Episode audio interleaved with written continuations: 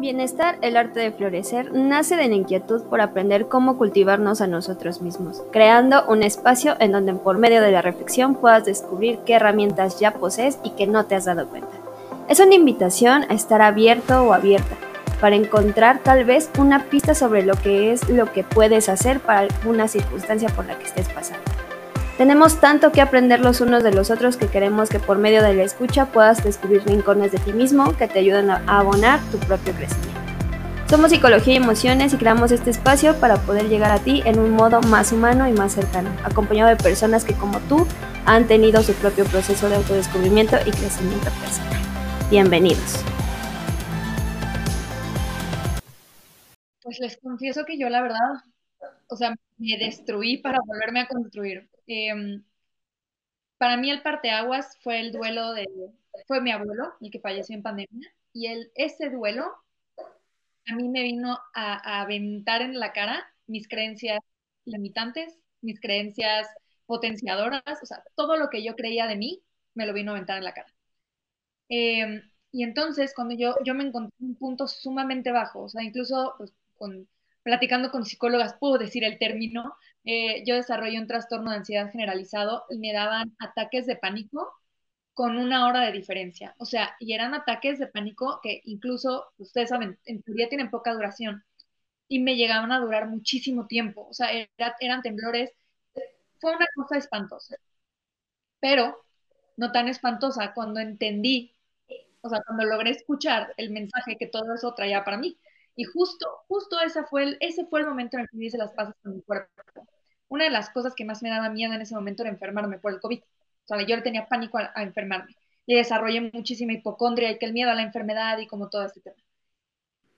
Recuerdo haber estado barriendo y me acuerdo que me recargué en la pared y grité y dije, ya no más. Siente, siente cómo estás sana, siente el cuerpo que tienes, tu cuerpo jamás te ha fallado, tu cuerpo siempre ha estado, ve, siente, no sé cómo. Entonces empecé a generar una conexión con mi cuerpo como un abrazo a decir que es la primera vez que yo le he a mi cuerpo, gracias por estar aquí. Todos sean bienvenidos a un episodio más de este hermoso podcast llamado Bienestar, el arte de florecer. El día de hoy traemos un tema que pareciera segunda parte de uno de los podcasts anteriores, que fue el de cánones estéticos, pero hoy con una invitada sorpresa. Entonces, sean bienvenidos. Gaby, ¿cómo estás? Hola, Les, pues muy contenta aquí, emocionada y em, pues con mi mente alerta para aprender mucho hoy de nuestra hermosa invitada. Ay, perverso. Y aparte de que, oye, sí nos mueve, sí nos mueve. Yo creo que nos va a conectar desde muchos lugares. Entonces, voy presentando a la invitada que tenemos el día de hoy. Ella es Per. Eh, es padre porque fue bailarina profesional de ballet, estudió publicidad y mercadotecnia con una especialidad en moda en, en la Universidad Janet Klein, espero haberlo pronunciado bien. Eh, trabajó como editora de moda para el departamento creativo y de moda en Editorial Televisa o sea, tenemos aquí alguien choncho. Así como tiene títulos como, bueno, tiene títulos eh, editoriales en, Cosmopolitan, Vanidades, Herper Bazaar, eh, Sky, Men's and Woman, pero que si lo pronuncio bien, no me falla un poco el inglés. Eh, entre otros, ha colaborado como creadora de moda y belleza para la Gaceta de El Palacio de Hierro y a la par participó como directora de vestuario en el proyecto internacional Cámbiame Look en iEntertainment Televisión. Fue coordinadora de producción digital en Grupo AXO y se certificó, chéquense, como asesora de imagen y para, eh, este, mm, complementar su camino, realizó una, una, formación con una visión de psicología y desarrollo personal aplicado a la imagen personal eh, para llegar a lo que eh, hoy le apasiona, le encanta, eh, su contenido en TikTok y en Instagram es, es apasionante, ¿no? Y pues se volvió, se convirtió y se transformó en consultora en imagen sistémica. Entonces, después de toda esta currícula, bienvenida, Per, ¿cómo estás? Hola, muchas gracias por la invitación. Estoy muy bien, muy emocionada de estar aquí. Perfecto, pero el día, de hoy vamos a hacer una nueva dinámica. Y es que como tenemos invitada, vamos a conocerlo un poquito más a base de tres preguntas así súper rápidas, ¿vale? Es así lo primero que te venga a la mente, ¿vale? Si te definieras con una palabra, ¿con cuál sería? Auténtica. La palabra que más te motiva al despertar, ¿cuál sería? Pasión. Si pudieras decirle a las personas que nos escuchan una frase poderosa para poder conectar con ellos desde la autenticidad, ¿cuál sería? Una que justo digo en mis TikToks, eh, ser tú es tu superpoder, no permites que nadie te lo quite. ¡Wow! Ok, empezamos. Ah, inspirada. Muy bien, Fer, pues cuéntame, yo he dicho algo de tu currículum, pero pues ahora sí, preséntate eh, para que las personas eh, te conozcan. Pues bueno, les platico un poquito de cómo llegué hasta aquí, aunque la introducción estuvo muy hermosa. Em, justo yo me, me graduó de Publicidad y Mercadotecnia con especialidad en moda. Eh, obviamente me empieza como toda este, esta pasión, como que siempre me llamó el tema de la ropa, ¿no? O sea, como el tema del styling, de la coordinación. Eh, entré a todo este mundo editorial, pero la verdad que si les soy honesta, fue, creo que fue una de las partes más retadoras del por qué hoy estoy aquí ahorita si quieren como que profundizamos en eso. Em, antes de todo esto yo bailé ballet profesional y como que al dejarlo necesitaba reconectar con algo que genuinamente me recordara que estaba viva. Fue para mí una depresión muy fuerte eh, y pues bueno, encontré como todo esto, de ahí bueno, toda la carrera que ya mencionaste. Y pues en pandemia, en junio, como muchos de nosotros lamentablemente me quedo sin chamba. Eh, fue, fue algo muy desafiante porque aparte fue como después de un proceso de luto muy fuerte de, de un familiar muy cercano. Em, y pues fue la pregunta, ¿no? ¿Y ahora qué voy a hacer con mi vida? Y también, hablando de imagen personal, que la imagen no solo es cómo me veo, sino es cómo me percibo, se me vino abajo el decir, bueno, si tengo todo esto, ¿por qué, no? Me, me están, dando las gracias en esta empresa, si tengo como mucho que aportar y se te viene como toda una revolución de, híjole, valor personal, o sea, muchas cosas.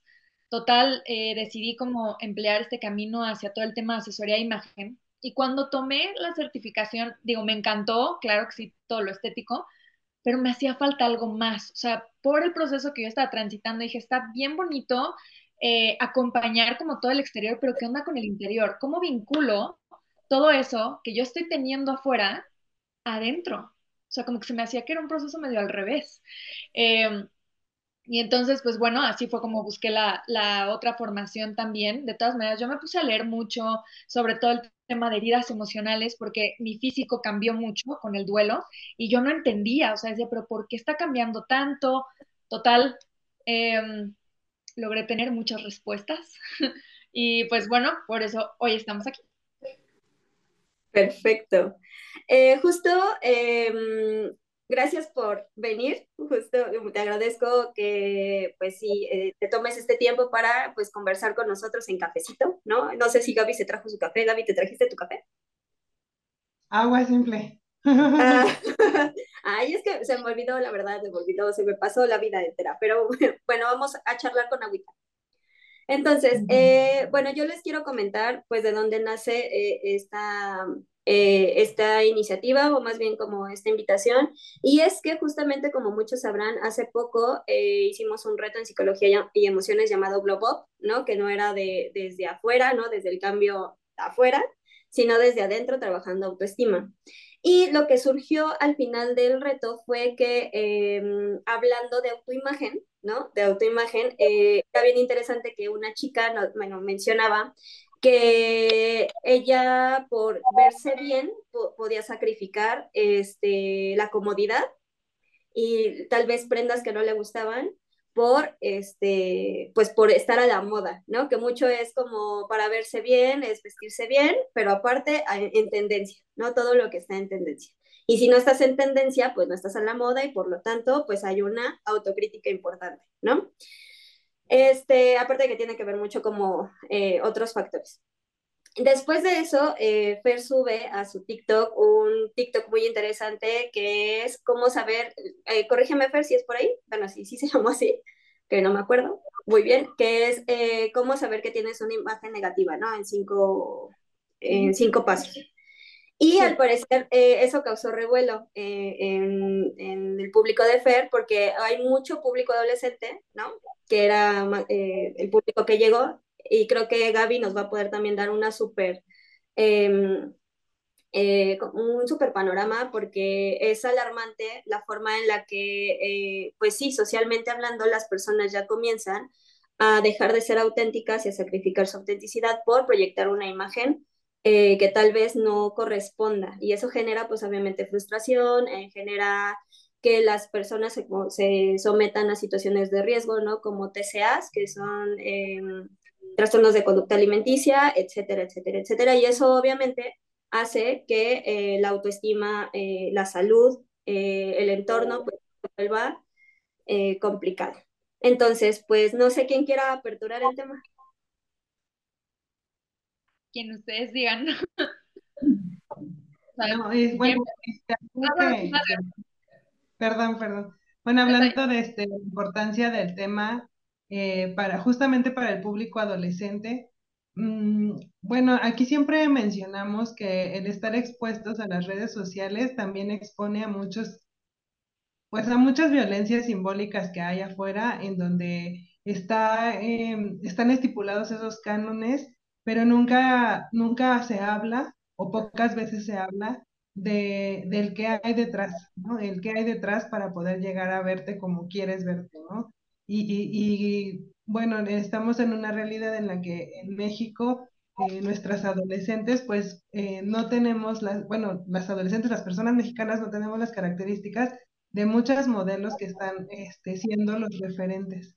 Y entonces esto se vuelve un tema de salud este, pública incluso, eh, porque muchas jovencitas, 13, 14, 11 años, que están dejando de comer o que están, este, o que están pensando en hacerse cirugías, ¿no? Entonces creo que es un tema importante y, y el poder armonizar desde otro lugar la imagen que tú tienes, eh, creo que es algo importante. Y, pues no sé si ya me desvié del tema, pero eh, eh, no sé si va por ahí más o menos.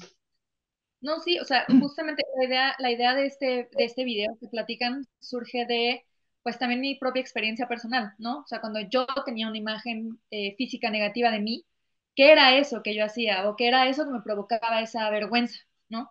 Em, entonces fue por eso que lo creé. La verdad, yo, si le soy muy honesta, nunca pensé que el público adolescente fuera el que reaccionara como reaccionó. Em, muchos mensajes como pidiendo ayuda. Y sobre todo esta parte de es que odio mi cuerpo y es que me, me urge cambiar y es que no quiero ser yo y es que... Y entonces yo decía justamente en una, en una story que subí en Instagram que a mí me rompieron como una burbuja, porque evidentemente yo, por ejemplo, en, en mis acompañamientos personalizados, yo dejé, dejé por completo de trabajar las siluetas corporales. Desde un inicio que las empezaba yo a trabajar, decía, ¿cómo metes a más de 7 billones de, de seres humanos en solamente seis tipos de cuerpo, tanto para hombres como para mujeres, ¿no? Decía yo, ¿cómo, cómo lo haces? O sea, sentía yo que todo el tema de la imagen personal no era inclusivo, incluso la famosísima colorimetría de las cuatro estaciones ni siquiera está basado en un público latino. O sea, toda esa, toda esa como vivencia es un público completamente europeo. Entonces, ¿dónde estamos las pieles morenas? ¿Dónde están las pieles de la India? ¿Dónde están las pieles de África? ¿no? Y que tienen evidentemente una pigmentación muy diferente.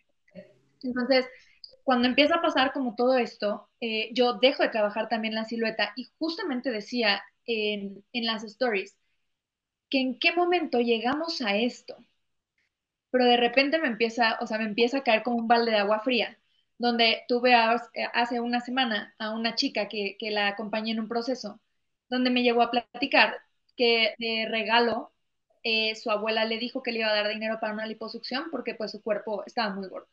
La chica tiene 23 años.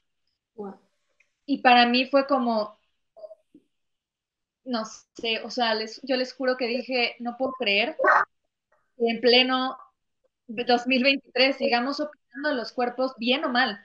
Ayer justamente me marcó mi mamá y me dijo, es que justamente le dije a una chica del baile que qué bonito cuerpo tenía. Y yo, ma, no opines de los cuerpos ajenos, ni bien ni mal. Y me dijo, que le quería hacer un cumplido. Le dije, ¿qué tal que la chica que está en el baile tiene un trastorno alimenticio? Y tú no lo sabes, pero tú le estás reforzando que se ve bien. Entonces, ¿sabes? O sea, como no hagamos eso, evitemos ese tipo de cosas. Y es, es como justo lo que, pues lo que yo decía en mis historias. Y también, les digo, fue inspirado como por mi historia. Yo llegué a odiar tanto mi cuerpo y justo desde, desde muy chavita también, ¿no? Como mencionaban, era, era eh, bailarina y justo hace rato me estaba acordando, yo tenía un libro de, de la Real Academia de Danza. Y, y pues lo, yo lo ojeaba, ¿no? Yo decía, ay, es que las bailarinas y qué precioso. Y una de las hojas, una de las páginas, perdón, decía que mientras más chiquita fuera la cabeza de la bailarina, más estética se veía. Mientras más largas fueran las piernas, mientras más como blanquita fuera la tez, como que todo era más estético. En mi, cabeza era, oye, pero yo mido unos 65, o sea, ¿qué tan largas pues? Pero y entonces el tamaño de mi cabeza, o sea, algo que yo no puedo modificar, o sea, el tamaño de mi cara, ¿no? Eh, y entonces, pues fue como todo un tema muy importante, como ese desarrollo hacia mi propia imagen personal a través del ballet, después de todo el tema de las editoriales, por eso les decía que fue un momento muy complicado también, pues porque te comparas, o sea, porque es un mundo bien fuerte, ¿no? Todo el tema de moda. Eh, y ahorita que justamente mencionabas de la chica de, pues no me importa gastar lo que yo tenga que gastar con tal de verme bien, yo llegué a ese punto yo llegué a un punto donde yo iba a eventos de moda y recuerdo un speech de, de la, que era mi jefe en ese momento. Yo soy, yo soy una persona un poco introvertida, o sea, soy muy hacia adentro. Y me dijo, si tú no eres extrovertida y si tú no eres una persona que A, B, C, tú no vas a triunfar como en este mundo, necesitas echarle ganas. Y la imagen que yo tengo de mí es, no es suficiente como soy. Entonces era, ponte el tacón y era como esta parte. Entonces, todo, toda esa percepción de uno mismo es bien fuerte, ¿no? Y llegas a extremos, como también en el trabajo del cual perdí en, en junio, también era este diálogo de, tú aquí vienes a actuar, tú aquí vienes a no ser tú, si tú eres tú, te van a comer viva. Era como, pero ¿por qué ser yo no sería suficiente, no? Y eso es justo lo que tratamos también mucho en, pues, en el tema de la imagen sistémica. Sí, justo creo que hay un discurso alrededor, ¿no? De, de, mm, de la imagen, que es para tener una imagen buena tienes que dejar de ser tú porque ser tú es ser malo. O sea, está mal. No, no puedes ser tú porque eh, en ser tú implica debilidad, implica que no vas a saber, implica este, que no será suficiente ni la forma en la que te vistes, ni tu cuerpo, ni nada. Absolutamente nada.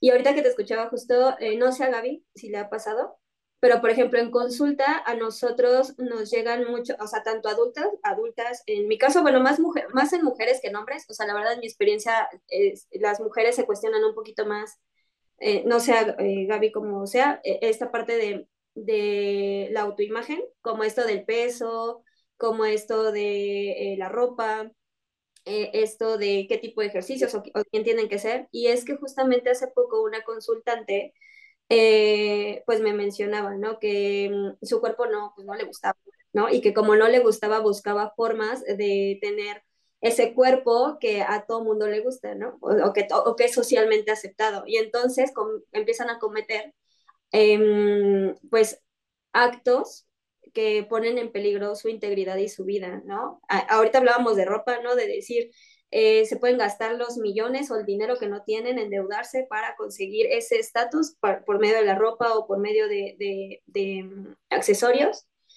o eh, pueden lastimar su integridad, ¿no? Y que a veces no es fácil salir de ahí porque mucha gente dice, pues es que sé que está mal, pero no puedo dejar de hacerlo porque hay una sociedad, ¿no? O hay, un, hay una parte cultural que me está pidiendo que yo tengo que ser esto. Claro, y justamente a mí me parece muy fuerte cómo hoy por hoy todavía seguimos tratando la imagen como si fuera una fachada, ¿no? La imagen personal, justo como ustedes dicen, involucra una, un autoconcepto, una imagen que yo tengo de mí, pero también la imagen que yo tengo de mí en relación a mi entorno. No es la misma. Entonces, todo, todo eso es bien importante porque además todo va relacionado con sentirme perteneciente a la sociedad en la que vivo. Y todo el tema de estilo personal, o sea, incluso la gente que, que, que llega a mí por un cambio de look, la primera pregunta que también se aborda es, ¿cuál es la necesidad de ese, o sea, debajo de ese deseo de querer cambiar tu look? O sea, no nada más decides tomar una decisión porque la decides tomar, hay algo, sea, hay algo que te está llevando a hacer esto y esto y esto. O mucha gente, no, oye, no conozco mi estilo. Y por ejemplo, el famosísimo tema de los estilos universales. Y es como, quiero saber cuál es mi estilo, o sea, quiero saber qué pertenezco. Si yo te dijera que no es una etiqueta, solamente es un recurso, ¿no? Por el cual te gusta ser reconocido, por el cual te gusta ser validado, y te identificas por uno o por otro, por tus valores personales, o sea, por uno o por otro, por tus valores personales, y que aunque salgas de este, de este acompañamiento diciendo, ok, soy como una mezcla de los siete, te irías tranquilo o necesitas etiqueta. O sea, todo eso forma parte también de una imagen eh, personal poderosa y potente. El, el, ser capaz de decir, estos son mis valores, que eso siempre se los digo, tus valores es lo, es lo que llevas puesto.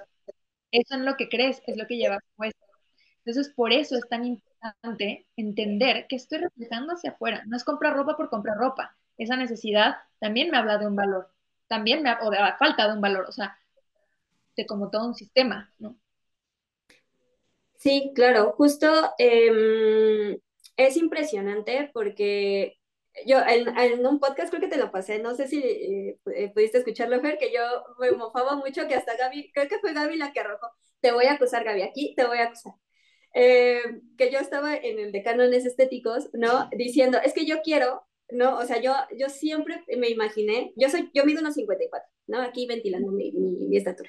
Mido unos 54 y, y a mí se me vendió, eh, bueno, como soy morena, aquí ya sacando los trapitos al sol, a mí siempre se me vendió una imagen, ¿no? A mí se me vendió una imagen de una persona blanca, güera, alta, eh, no así delgada, y de hecho yo vengo, o sea, sí era eh, muy delgada, muy delgada, o sea, sí estaba yo en los huesos, pero no por eso, era porque, bueno, tal vez sí, de manera inconsciente tal vez sí. Estaba muy delgada, muy, muy delgada. Ella era talla cero, o sea, literalmente era talla cero, estaba muy, muy delgada. Y entonces yo les decía en el de cánones estéticos que era como, es que yo siempre he querido tener piernas largas eh, para usar tacones, o sea, se me, yo, yo me imagino, digo, no, sí, eh, me vería alta y así súper esbelta y súper tal, tal, tal. Y entonces Gaby, Gaby me arrojó la pregunta, te voy a acusar. Y me pregunta, este, oye, ¿y usas tacones? O sea, ¿actualmente usas tacones? Y yo, no, porque se me hacen súper incómodos. O sea, yo uso zapato bajo tenis porque no. Y entonces empezamos a reír porque era así. O sea, la verdad es que yo no sé, o sea, no había hecho consciente por qué quería lo que quería desde donde lo quería. No, y de pronto, cuando haces como remembranza de todos los estímulos que recibes en redes sociales, revistas, medios de comunicación, eh, el lenguaje de las demás personas, o sea, incluso cuando tus amigos te dicen cosas como, oye, ya subiste de peso, amigos y familiares, ¿no? Oye, ya subiste de peso, ¿no? Como, este, mm, por, e, otro ejemplo es que mi cuerpo, yo soy de cabuz grande, ¿no? Entonces, eh, mi mamá muchas veces me decía, ay, ya tienes este, un cabuz muy grande, no te conviene engordar, porque si engordas vas a parecer señora de no sé qué, y yo así de mamá, fue como, ay, aguanta. Y entonces empieza el miedo, no, no voy a comer tanto, o no voy a hacer esto, o me voy a limitar de cosas que me gustan, porque sí, ¿cómo, cómo me voy a volver gorda? ¿No? Y aparte, medio gordofóbico el rollo, ¿no? Este, porque es como si estuviera mal. Y entonces de pronto ya me ves ahí pensando de no, pues sí, mejor no, este, y dejo de comer, o, entonces llega un punto donde digo, sí, claro, no soy suficiente, ¿no? Ni para mi madre soy suficiente. Y entonces te envuelves como en una, en un, en una bola de nieve que empiezan tus pensamientos intrusivos, ¿no? Empieza la ansiedad, porque justo es como un círculo vicioso, que es donde sabes que estás como sobrepensando, sobrepensando, y ese sobrepensamiento te lleva también a generar conductas, ¿no? Y esas conductas tampoco encuentran fin y entonces otra vez se reproduce que era como esto de sentirse culpable por comer, eh, que a veces los llevan a, vomitar, ¿no? O los llevan a castigarse desde, otro, desde otros lados. Y entonces dices, wow, qué peligroso es una palabra, o sea, o una frase dada a una persona que ni siquiera sabe su contexto y que ni debería de existir. Total. Y es que también, retomando un poco tu tema, aquí hay dos factores bien importantes. ¿Cuántas veces nos detenemos realmente a ver por qué mi cuerpo tiene el aspecto que tiene? Yo justo les, les comentaba como el tema del duelo, ¿no? Yo empecé, o sea, de, por sí mi estructura es muy delgadita, eh, y yo empecé a bajar de peso, a bajar de peso, y yo comí exactamente lo mismo y yo no cambié nada. Hasta que de repente empecé a contactar con una sensación de abandono y dije, es que no es nada más un abandono de la persona que se fue. Yo estoy abandonando me, O sea, mi cuerpo está reaccionando a esa capacidad, bueno, a, a ese trauma de abandono que estoy atravesando ahorita. Entonces, la, o sea, como en general, esta conciencia de decir, es que de la nada, ¿no? Es que subí o bajé de peso. Momento, ¿qué está pasando en tu vida? Hay una frase que a mí me fascina, si no mal recuerdo es Caroline, Caroline Miss, M-Y-S-S, que dice, tu biología se convierte en tu bio, no, al revés, tu biografía se convierte en tu biología, o sea, tu historia de vida se convierte en tu fisiología, tu cuerpo expresa todo eso que has vivido, todo eso que has pasado y que no nos detenemos a ver. Entonces, pero ¿por qué no? O sea, ¿qué está pasando? Y la otra, la imagen ideal. Por desgracia, le tiramos mucho, mucho a esta imagen ideal de aquello que quisiéramos ser, de aquello que quisiéramos alcanzar, sin olvidar, olvidándonos de esa imagen real.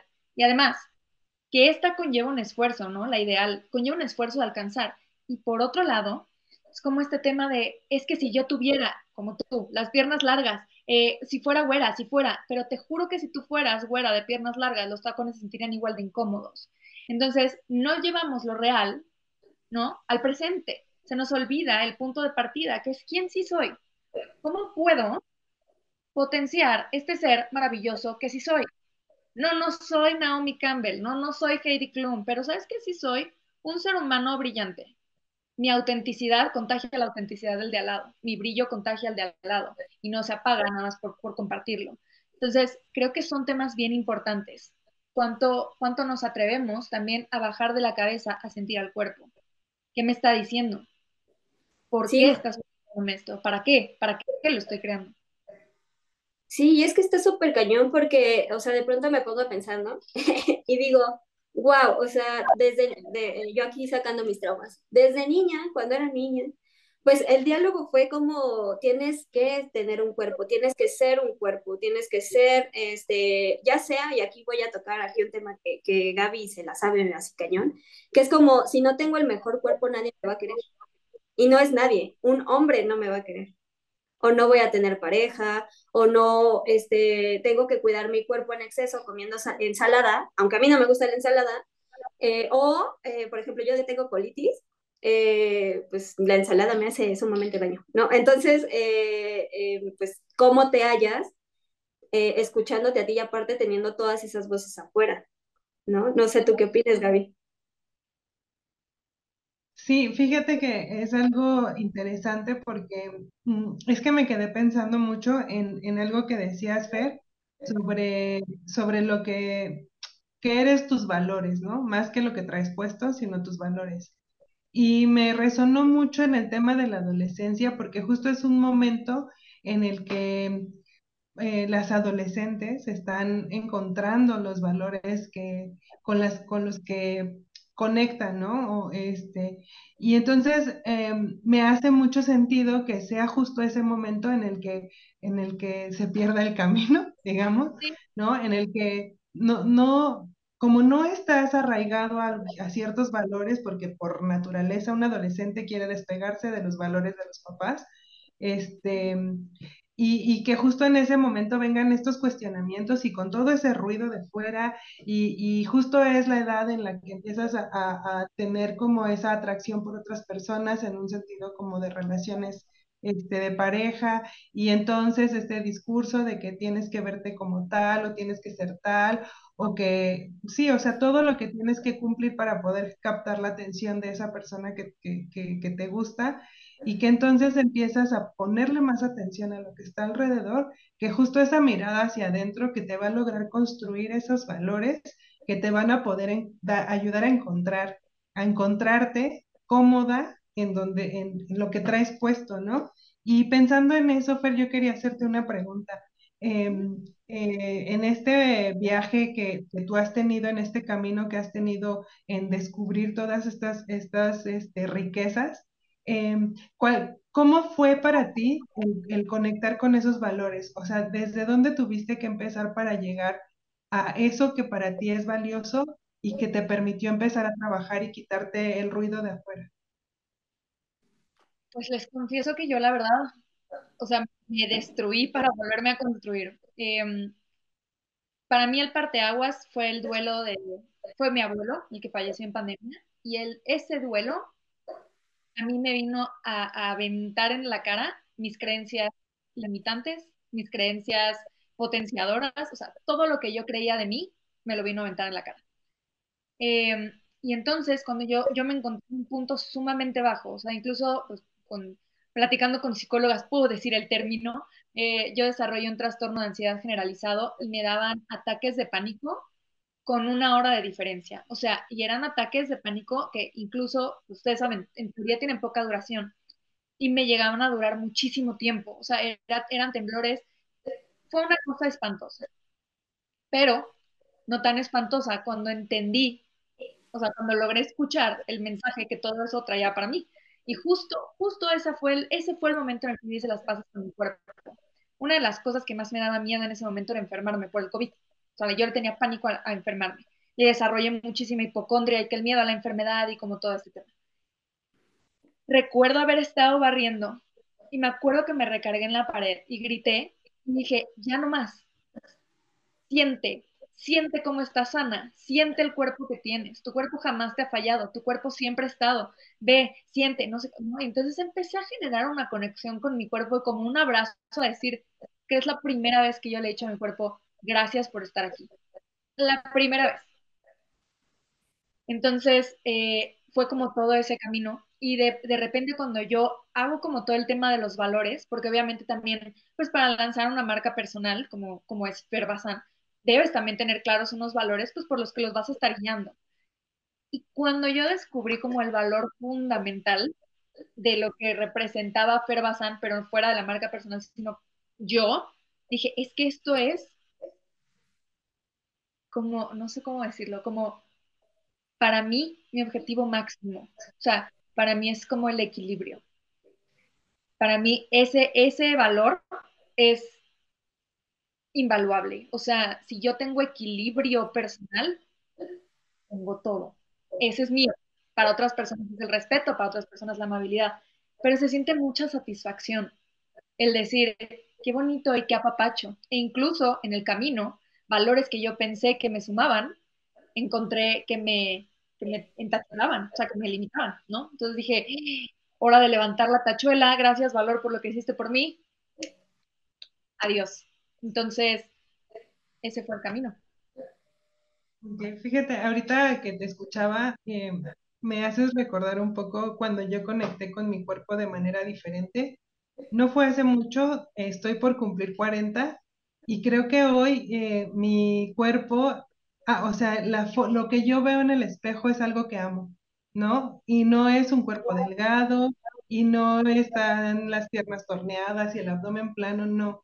Este, pero hoy, o sea, algo, algo sucedió en mí hace apenas unos meses y que fue el mirar hacia adentro, puedo decirlo así, el trabajar conmigo misma, el conectar con qué era, qué era lo importante para mí que hoy me permito mirarme al espejo eh, y decir que amo mi cuerpo, ¿no? Y es una sensación es eh, tan maravillosa que, que a veces uno quiere, quisiera como que otras personas lo experimentaran, ¿no?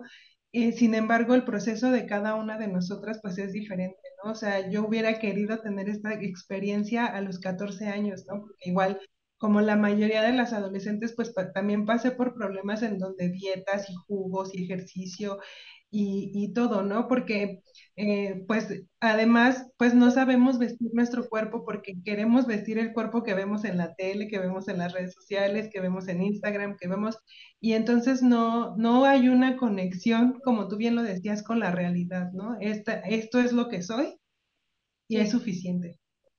Sí, 100%. Y, y también eh, como esta conexión, que justo por eso la imagen sistémica misma es tan importante, como esferas. Mi autoconcepto, mi cuerpo, mi estética y lo envuelve mi estilo. El estilo no es formas, colores, ¿no? O sea, el, estilo va mucho más allá, porque lo que les decía, lo, lo creamos. Y, y, lo que tú dices, esta parte de aceptación al cuerpo, esta parte de apapacho, el otro día, fíjense que fui a una conferencia y, la, y la conferencista decía, ¿cómo sienten la palabra aceptación? Y yo dije, híjole, bien pesada. O sea, es como si fuera un deberse, es como tienes que aceptarte tal y como eres. Y es este positivismo que también ves en redes sociales. te tienes que aceptar tal y como eres. Oye, ¿qué pasa si yo me veo al espejo y no me gustan mis pies? Y no acepto mis pies. O sea, ahora me voy a sentir culpable porque no acepto mis pies. Entonces, lo que yo siempre le digo a mis consultantes es, solo haz las paces. Haz las paces. ¿A qué voy? Deja de pelear.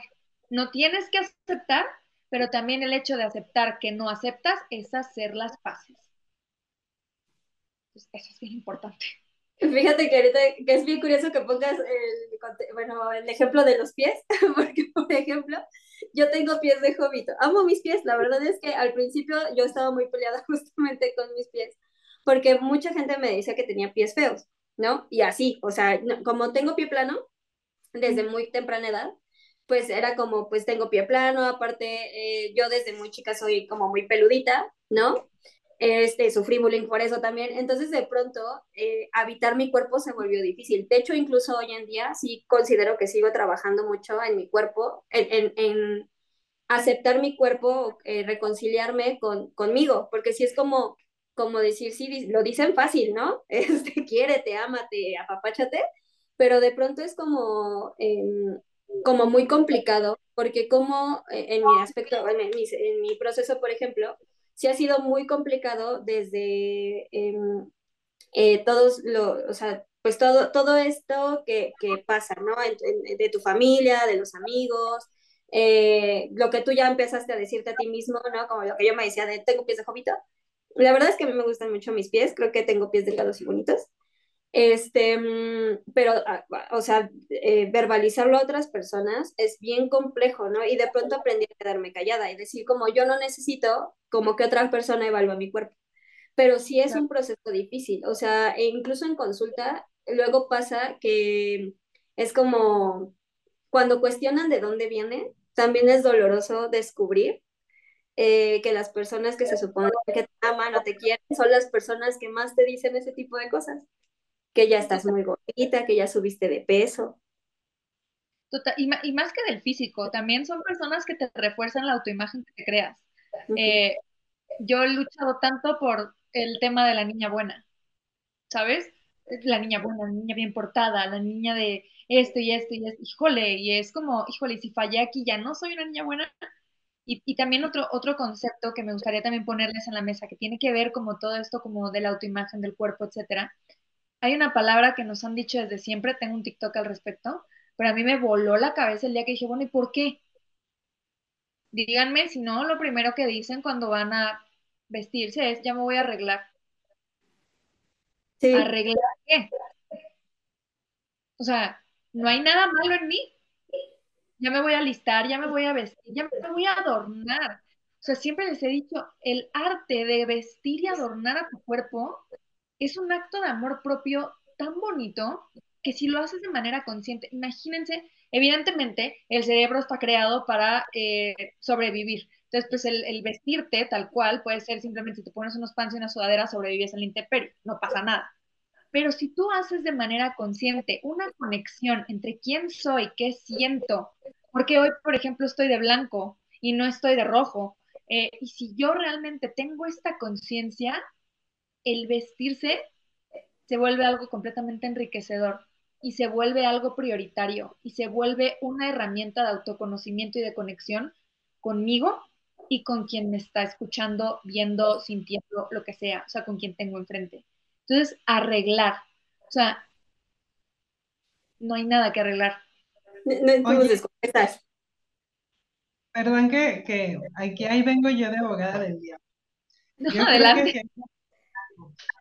Y es tu conexión con el Porque eso es lo que hay que arreglar realmente. O sea, y entonces es como, como el, el solo forras el cuaderno y por dentro está hecho, ¿no? Entonces, eh, quizá cambiar el contexto del arreglar, ¿no? O sea, el arreglar esa, esa relación que tienes contigo que te permite como sacarte de encima las etiquetas de las que hablabas, ¿no? Eh, que, que nos van acompañando pues por mucho tiempo en nuestra vida. Yo te la, te la devuelvo a ver cómo te suena. Conectar. Un momento de conexión con justo lo que dijiste. Es un momento donde busco reconectar, o sea, hay una conexión ahí que se Safo, reconectar conmigo. O sea. No, sí, sí. Este, es que justo eh, que vuelvo al ejemplo que puse al, inicio, ¿no? El hecho de decir, yo me siento cómoda con este tipo de ropa, ¿no? Eh, y que puedo encontrar otro tipo de ropa con el cual también me pueda sentir cómoda, pero que no tengo que sacrificar qué es lo que me pongo, ¿no? O más bien, eh, no tengo que sacrificarme a mí en cuanto a cómo voy a vestir o cómo no. Ah, incluso como esto de decir, em, eh, como les comentaba, yo sufro de colitis y, gastritis y de pronto empecé a ver en redes sociales esto de escucha tu cuerpo. O sea, escucha tu cuerpo porque tu cuerpo te va a indicar que sí, que no. O sea, que sí puedes comer y que no puedes comer. Y muchas de las cosas eh, gastrointestinales vienen de que no escuchamos a nuestro cuerpo, que por ejemplo, eh, no sé, eh, a mí la lechuga me hace daño, pero yo como lechuga, ¿no? Y entonces de pronto el no conectar con esto de lo que me hace mal, pues me pone en un estado de inconsciencia, ¿no? En un estado en donde no estoy conectando, en donde no nada más estoy en piloto automático y no me cuestiono o no conecto con el por qué hago lo que hago, ¿no? Y reconciliarte con la idea de que justamente hay una realidad que se volvió muy poco sostenible.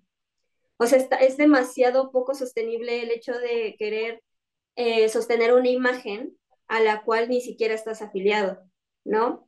Como, como el hecho de decir, pues yo soy morena, ¿cómo me cambio mi color de piel y por qué tendría que cambiar mi color de piel? Porque tendría que someterme al sufrimiento. Total. Y ese, ese concepto que tú dices, eh, me, me, lo compartió un maestro que decía, la imagen ideal conlleva un esfuerzo a realizar, es un esfuerzo diario por ser esa persona que para mí es perfecta, pero ser real, ser yo, conlleva algo que para muchos es más difícil, la valentía. La valentía de decir, toma, me quito la armadura y como ves, aquí estoy. Sin tus cánones de belleza, sin tu... Yo también, o sea, cuando empecé a estudiar asesoría de imagen, yo decía, es que todas las asesoras y se ponen un montón de colores y hacen esto y hacen esto y yo, ¿con qué conectas, Fer? Y es como, pues, no, o sea, tú no me vas a ver o es muy raro que me veas con demasiados colores, o sea, yo conecto con otra cosa, también es parte de mi esencia y también es parte de quién soy. Entonces, justo es eso, pero es la valentía de salir en redes, que claro que he recibido también hate así como, ay, pero tú no sé qué, sí, sí, está bien, está bien. Eh, porque no cabes dentro de ese estereotipo de lo que en teoría una persona que trabaja la imagen se tiene que ver eh, brutal y, el collar de Chanel, mm, o sea, para mí pasa eso a segundo término, ¿no? Entonces, eso es muy importante. Yo tengo una pregunta. Este, tengo una duda. No, tengo dos. Tengo dos. La primera es, ¿cómo, cómo Fer, desde su proceso, desde su camino de conexión consigo misma, logra reconciliar esta parte de escucharse a sí misma y todo justo lo que hay afuera, ¿Cómo, ¿Cómo lidias, cómo callas, cómo transformas, porque también puede ser una transformación, el hecho de em, voltearte a ver a ti primero, antes que los cánones estéticos, redes sociales, o sea, eh, justo desde la imagen ideal, desde el yo ideal, ¿no? Que se supondría que debería de ser una este, consultora de imagen. ¿Cómo logras? ¿Cómo lo, ¿Cuál fue tu proceso? ¿Cómo lo has logrado? ¿Qué, tips has o, qué herramientas has ocupado? Ok, eh, muchas. o sea, de herramientas sí les comparto que, que he usado varias, pero lo reitero, o sea, algo que siempre me recuerdo porque no se crean, claro que la corriente de allá afuera es bien dura, o sea, te vas, te vas, te lleva y ahí, o sea, a ver en dónde te frena. Entonces, claro que me ha pasado y claro que me he comparado y claro que hasta la fecha, hoy teniendo como todo este conocimiento, sí tengo periodos donde me siento intimidada y el síndrome del impostor y suceden muchísimas cosas, ¿no? O sea, yo les digo a mis consultantes, no crees que lo tengo descifrado tampoco, pero 100% algo que me recuerda o que, o que me regresa como los pies a la tierra, que hasta lo siento como una enraizada, es esa palabra, equilibrio. Si yo empiezo a sentir que la balanza se me va, ojo, algo, está sucediendo en, mí, en mi alrededor, algo no estoy conectando, que se me está yendo la balanza a un lado. se me está yendo la balanza al juicio, se me está yendo la balanza, ¿no? Entonces, eh, esa es una. Dos, de verdad que una herramienta tan sencilla, pero a la vez tan difícil, que es escucharse a uno mismo, es algo que yo empecé a poner en práctica después de que me daba miedo escuchar mi voz interna. Porque mi voz interna lo único que me decía era, estás lo de la eh, hipocondria, ¿no? Estás enferma, eh, huye, esto no está bien, eh, alerta roja. Entonces, cuando me dejó de dar miedo, hubo un día, me acuerdo perfecto, me estaba bañando y era la voz tan fuerte y paré y le dije, a ver, te escucho. Dame toda la información que me tengas que dar. Ok, está enferma, me voy a morir, ¿qué más? Venga, échale, échale. Y me acuerdo que en ese momento mi cabeza fue como, eh, ya no tengo que, ¿cómo? ¿Me estás, ya vas a escuchar? No, ya no te quiero decir más. Digo como, gracias por tu ayuda. Y entonces también ahí hablé literal con mi mente y le dije, si tú y yo, este, por el speech, si tú y yo no somos aliadas, si tú y yo no nos llevamos bien y si tú y yo no tenemos congruencia, no vamos a llegar a ninguna parte, porque yo voy a estar luchando todo el tiempo contra lo que tú estás diciendo y tú vas a estar gritándome cada vez más fuerte y cada vez más te voy a querer ignorar. Entonces, o trabajas conmigo o esto no, o no vamos a funcionar juntas.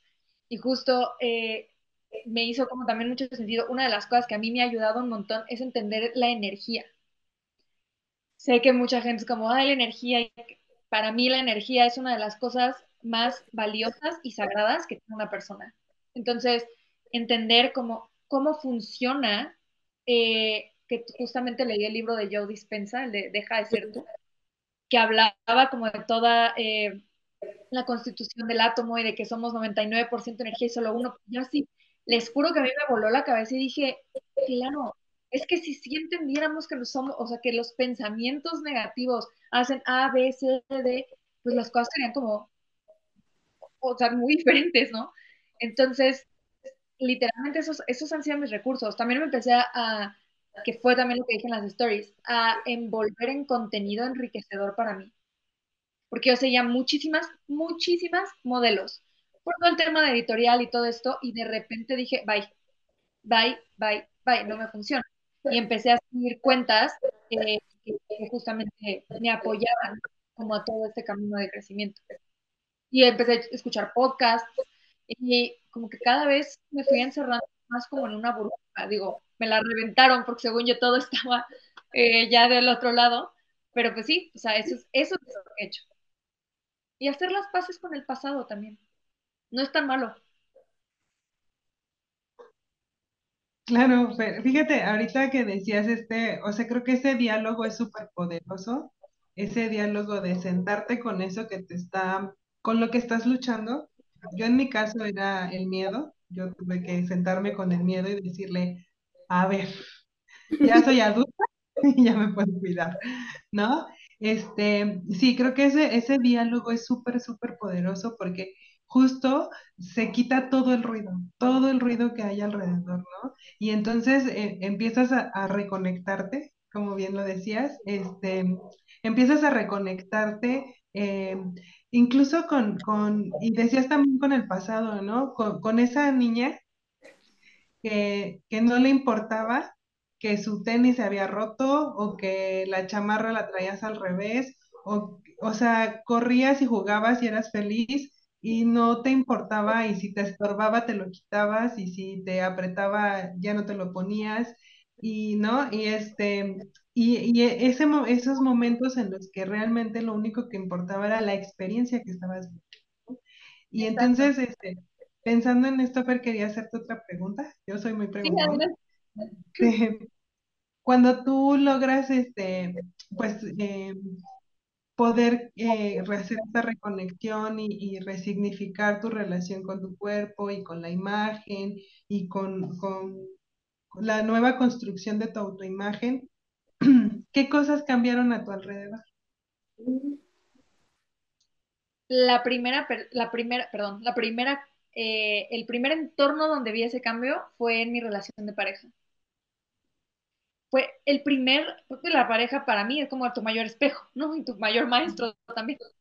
Eh, y cuando yo empecé como a, a trabajar en mí, automáticamente él empezó a trabajar en él. Los dos estábamos en un periodo, yo les juro que volteamos para atrás y decimos, si sobrevivimos eso, sobrevivimos lo que sea.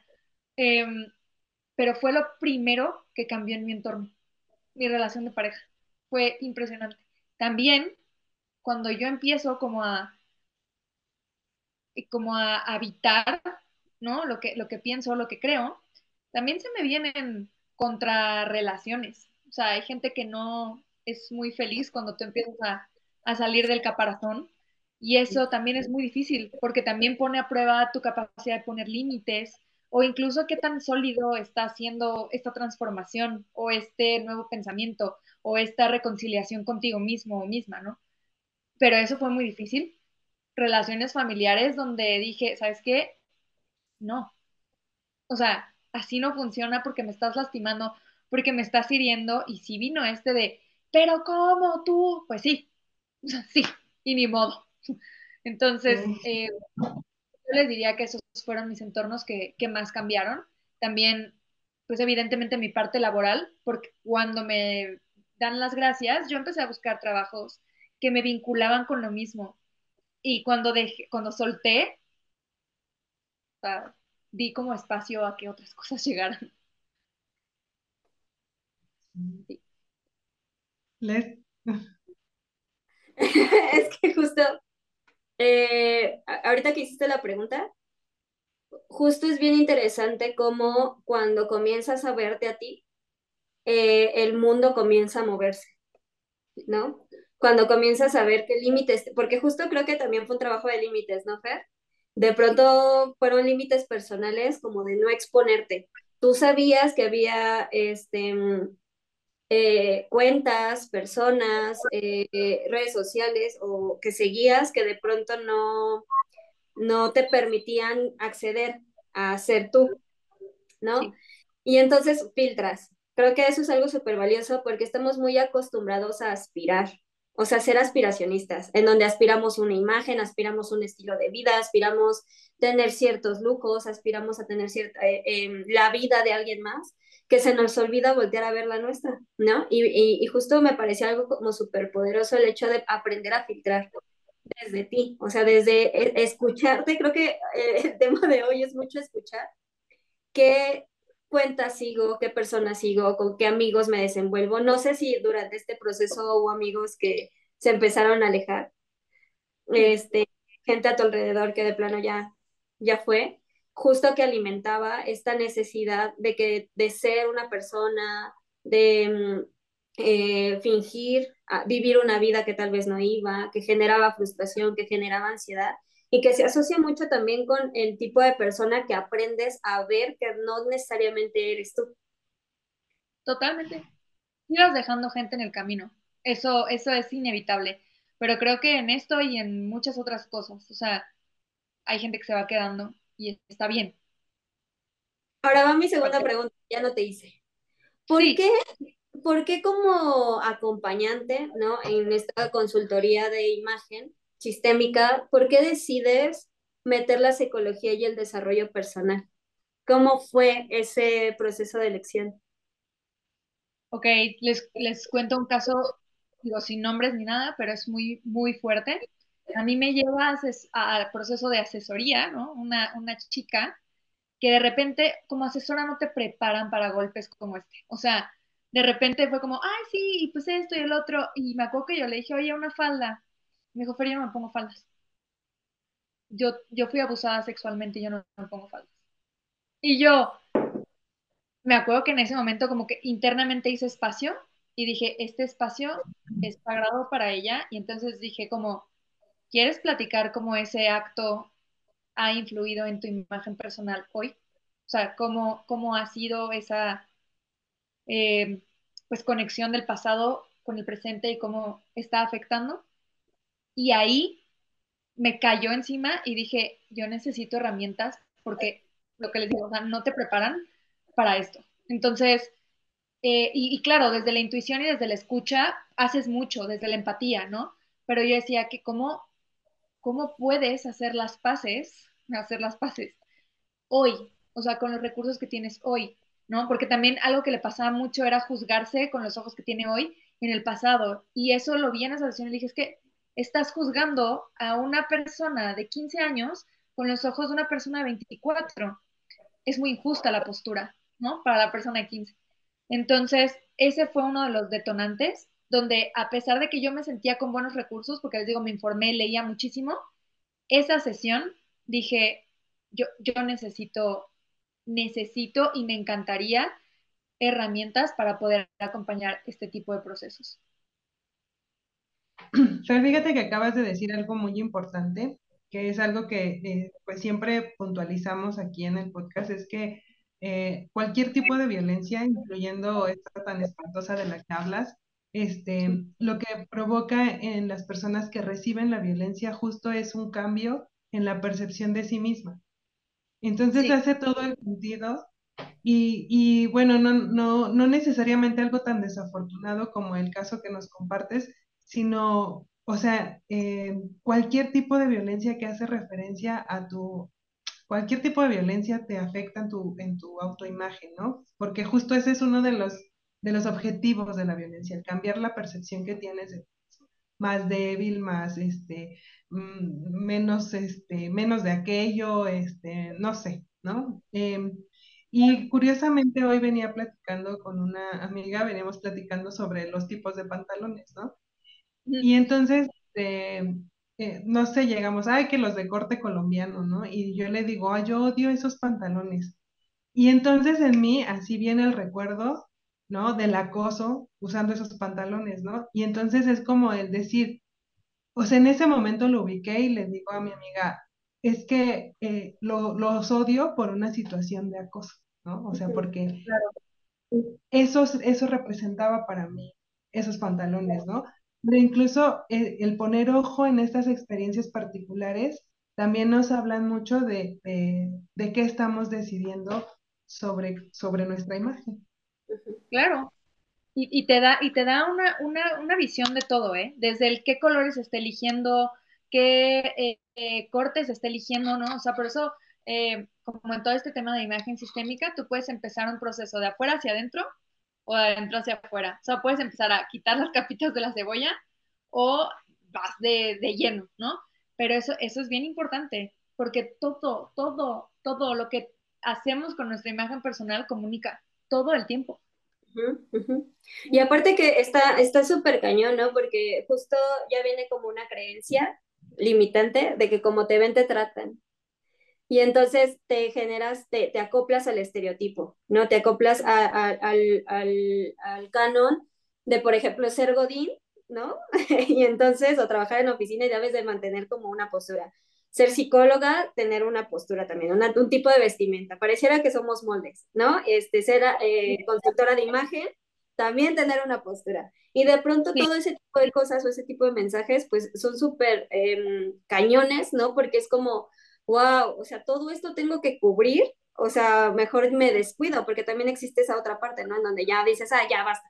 Y entonces dejas de verte. Y retomando un poco lo que decían, es impresionante cómo todos venimos acompañados de una historia. Y creo que muchas veces el hecho de no conectar, escucharnos, eh, tener esa plática incómoda con nosotros mismos, nos aleja de comprender cuál es nuestra historia y de dónde venimos, qué es lo que está pasando y comenzar a filtrar como esto de yo ya no soy esa niña de 15 años, yo ya no soy esa niña de 7, esa niña de 10, porque justo ahorita que estábamos, bueno, que estamos con esta plática, pues sí, eh, encuentro como muchas similitudes en las historias de mis consultantes, ¿no? Que de pronto eh, esta chica adolescente que les comentaba decía, pues es que yo no quiero ser una adulta que desprecie su cuerpo, yo no quiero convertirme en una adulta que se desprecia a sí misma, porque justamente tengo el ejemplo de otra consultante que trabajó muy duro para, para reconciliarse con ese cuerpo, para, para aprenderlo a habitar, para no juzgarlo, porque es impresionante cómo el señalamiento hacia el cuerpo eh, se convierte en reproche y el reproche te lleva a pensamientos negativos y pareciera que como la comida, ¿no? Eh, también debes de cuidar mucho cómo alimentas tu mente. Total. Eso, qué importante eso. Justo mi nutrióloga, y yo la amo por esa frase, me dijo, Fer, la nutrición no es lo que te llevas a la boca, ¿eh? La nutrición es todo lo que te entra por tus cinco sentidos. Cómo nutres tu persona global, ¿no? Y, y, lo que decías de la reconciliación con el cuerpo, y me hizo, me hizo un buen de ruido porque yo le decía justo a mi psicóloga que yo quiero envejecer tranquila. O sea, si me empiezan a salir arrugas, que yo no tenga problema, ¿no? Que si empieza a haber cambios en mi cuerpo, claro que va a haber cambios en mi cuerpo. Pero justo, o sea, decía yo, es que todo lo que escuchas de ya se puso botox, ya no sé qué, y las arrugas, porque también pues, la cara pues, forma parte como del vehículo por el cual estamos aquí, ¿no? Este, el cuerpo. Pero justo, o sea, está, muy, está muy fuerte.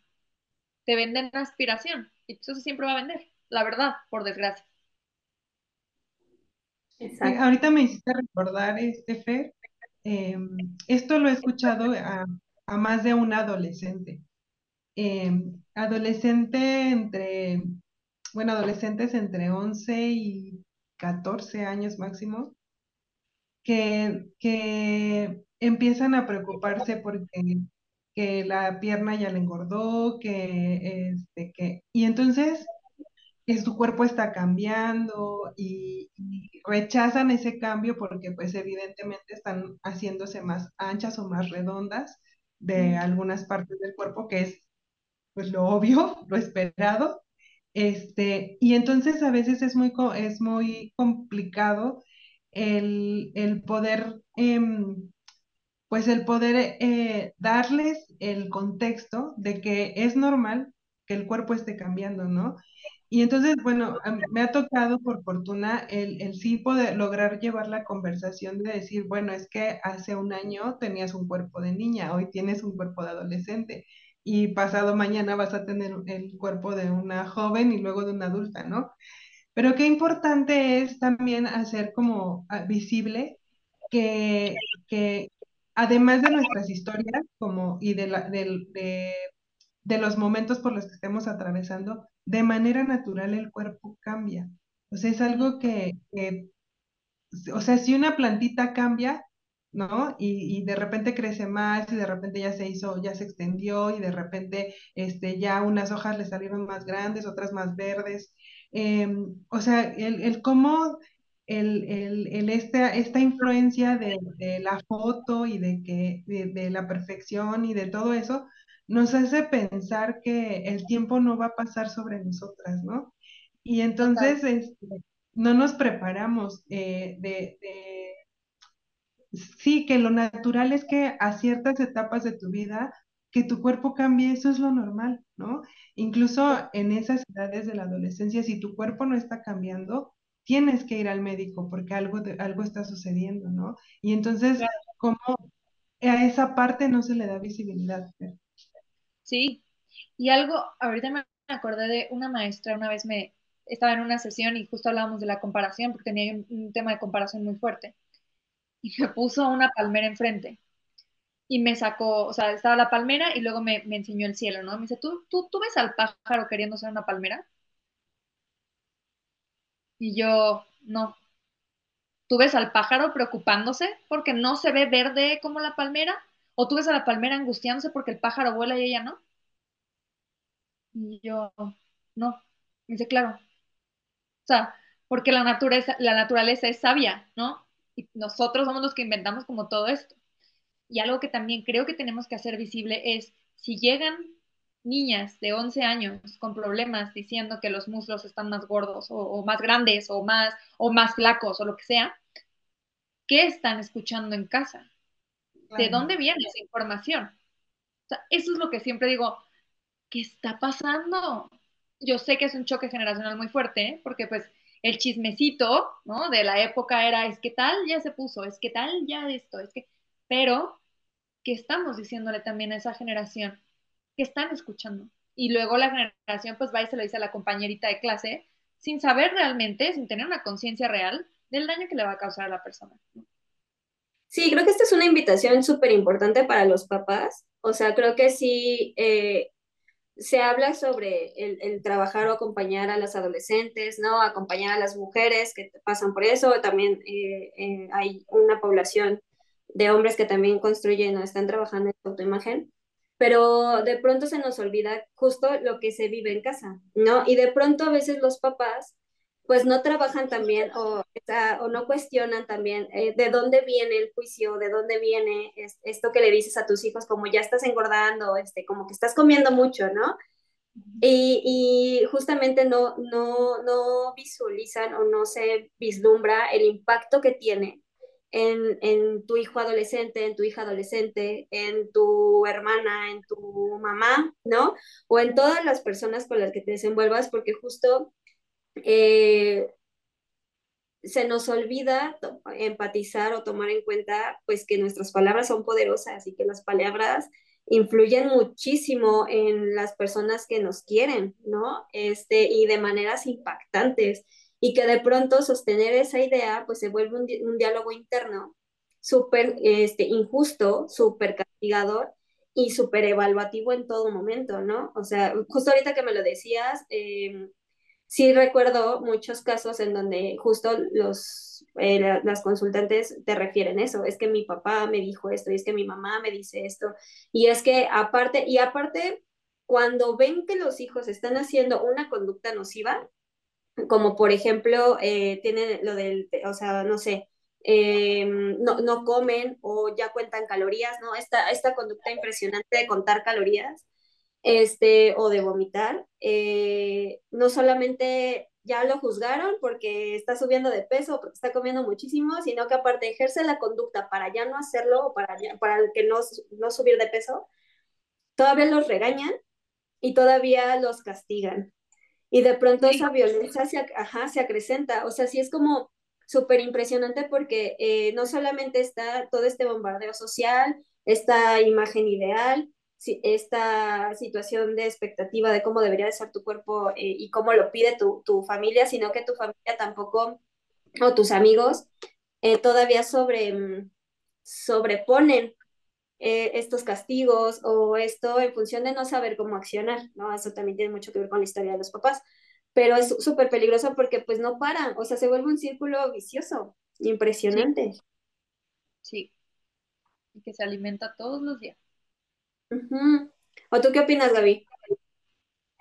No, sí, claro, definitivamente, o sea, el, el, el tema es que lo que están viendo y lo que están escuchando y que no está siendo supervisado en, eh, en, unos casos y en otros casos lo que, pues las palabras que les están diciendo a, a, sus hijas, ¿no?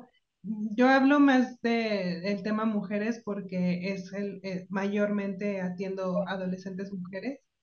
Em, eh, y además creo que las preocupaciones en cuanto a la imagen, este, a, a la imagen, sí, a la autoimagen y a, a, lo que quieren proyectar en, en, los hombres, sí, sí se ven desde un lugar diferente, eh, porque al contrario, ¿no? Los hombres quieren tener más músculos, ser más anchos, ser más, este, o tener barba, o, ¿no? Eh, creo que sí son discursos diferentes, pero eh, me parece justo desde la violencia simbólica hacia las mujeres viene mucho eh, estas exigencias por cumplir eh, pues los cánones que están eh, impuestos desde una visión occidental, este, colonizadora, que en donde, en donde pues las personas morenas no cabemos, las personas de tallas grandes no cabemos. Entonces, este, creo que el, el, el, el camino a, a, la reconexión con nosotras sí nos, nos invita a dejar de lado por un momento como la parte física. No sé cómo lo ves, Fer. Sí, o sea, me, me, también a mí me impresionó mucho. Me ha tocado acompañar hombres en procesos y creo que ha sido una de las cosas que más también ha enriquecido a mi ser entero, como escuchar, ¿no? Al, al sexo opuesto, porque la verdad sí, las mujeres decimos como no, y, y sufrimos un montón, pero híjole lo que pasan también los hombres. O sea, tuve uno, un chavito que medía unos 65 ¿Y qué te meten todo el tiempo? No, pues es que el hombre es el que protege, el fornido, el grande, el alto, ¿no? Y el otro, o sea, me decía, Fer, ¿cómo, o sea, cómo crezco, sabes? Y yo, es que no se trata de eso. Entonces fue un proceso como muy lindo. Y sí, es, es más, más que dejar el físico a un lado, creo que es integrar también lo que me está diciendo el que yo rechace esa parte de mí.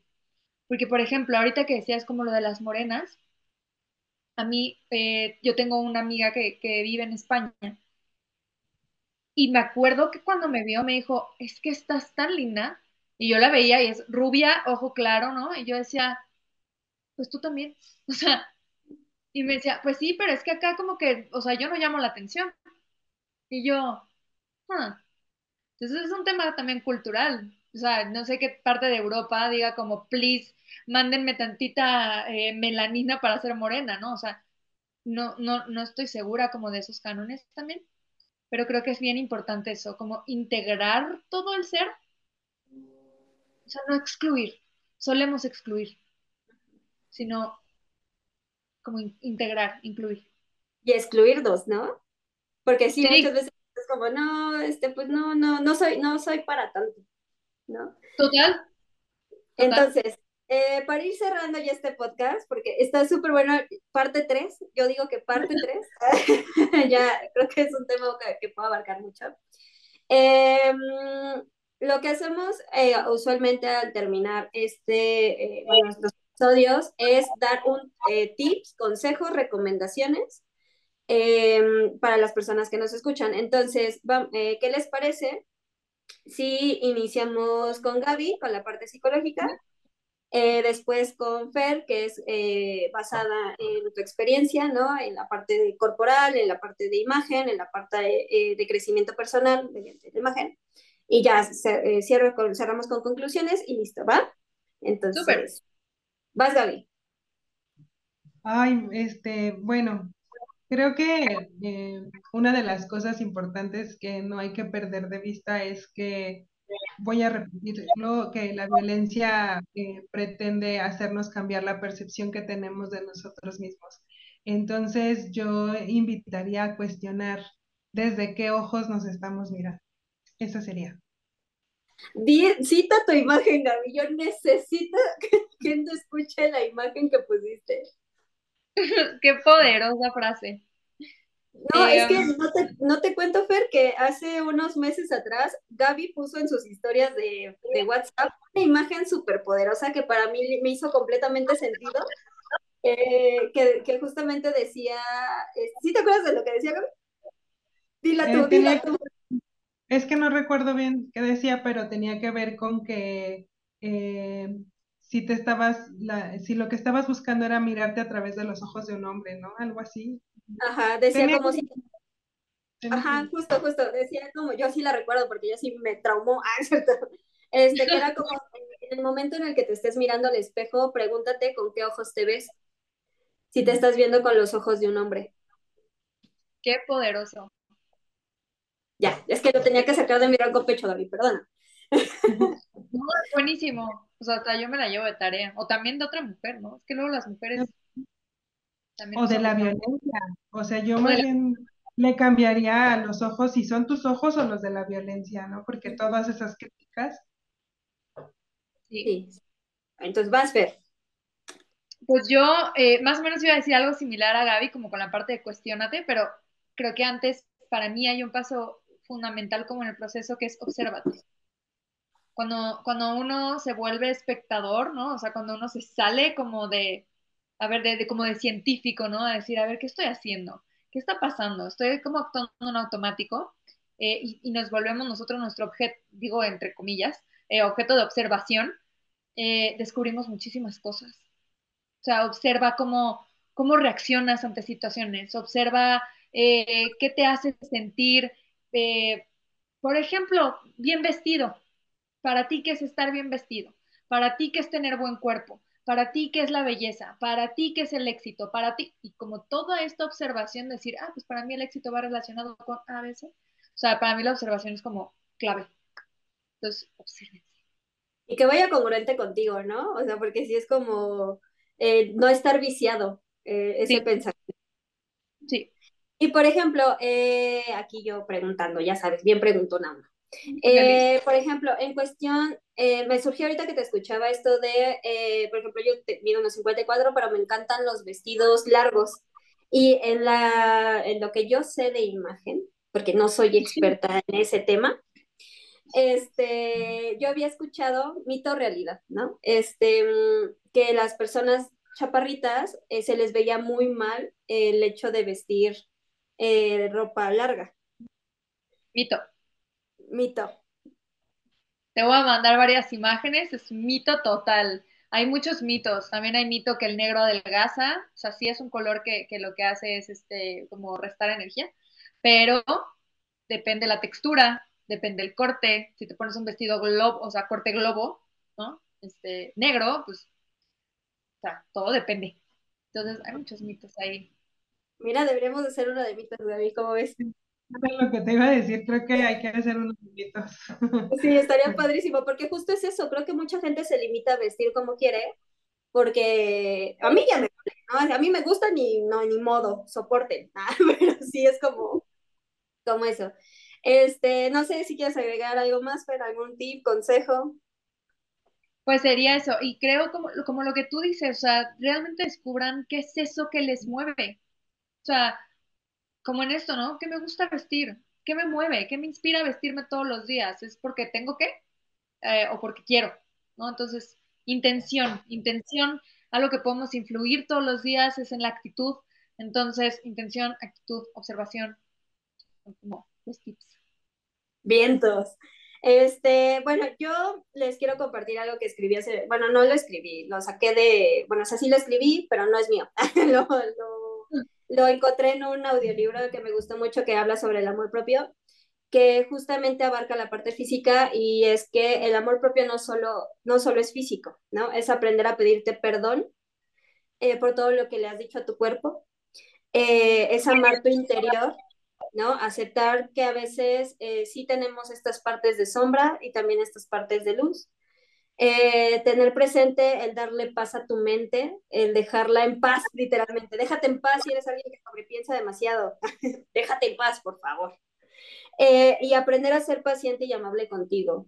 Los procesos, algo que he notado en, en, mi proceso, en el proceso de los demás, y creo que ahorita que lo comentabas, lo has vivido contigo y con tus em, con tus consultantes, ¿no?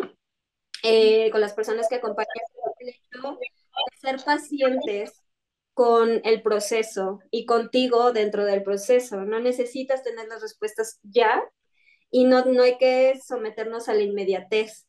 Todo tiene un tiempo y un espacio y creo que bajarle un poquito al acelere de la vida te ayuda a escucharte y te ayuda a saber qué te gusta, cómo quieres vestir tu cuerpo, cómo quieres vestir tu mente, cómo quieres vestirte o, cómo que, o qué experiencias quieres vivir. Entonces, eh, no sé, ¿quieren agregar algo más? Me encantó tu, me encantó la lectura. Lo que dices de la luz y la sombra, eso es, digo, rapidísimo, nada más.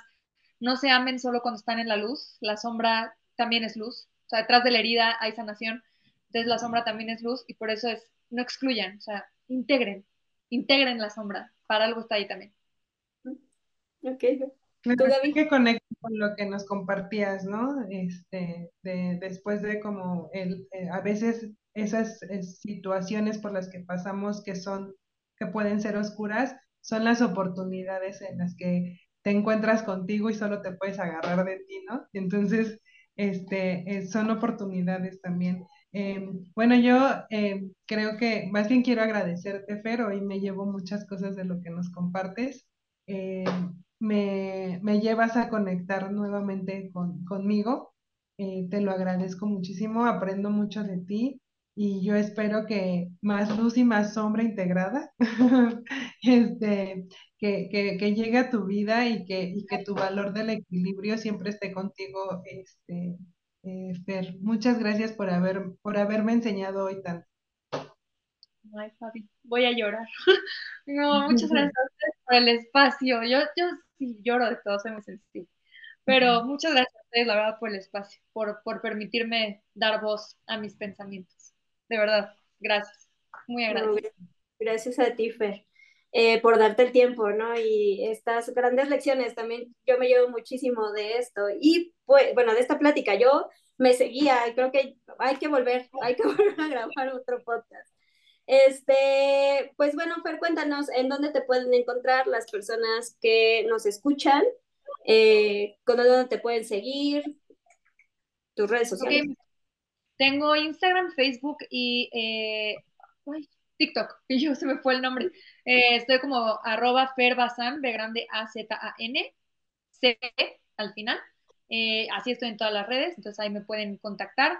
Y también un regalo especial que ayer platicaba con Leslie, o sea, si alguien viene como del podcast y le interesa un acompañamiento uno a uno, si me dice que viene justo de, creo que lo dije, del podcast, se les va a dar un 25% de descuento en el acompañamiento.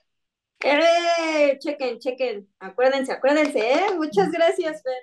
Este, vaya, aprovechenlo, aprovechenlo porque creo que hay muchos servicios, eh, bueno, más bien, hay de donde yo he visto que hay pocos servicios en donde te invitan a conectar, ¿no? Siempre es como mucho desde el comercio, pero nunca como desde la paciencia de conocerte en el proceso. Entonces creo que es una muy buena oportunidad, chicos. Entonces yo les dejo de todas maneras en la descripción de Spotify, Amazon, eh, Apple Music, este, Apple Podcast, perdónenme, Google Podcast. En la descripción les voy a poner las redes de, de Fer para que la sigan. Eh, mándenle DM, ¿no? Díganle que van, van de nuestra parte de este podcast. Este es un 25%, este, yo que ustedes lo aprovechaba, la verdad.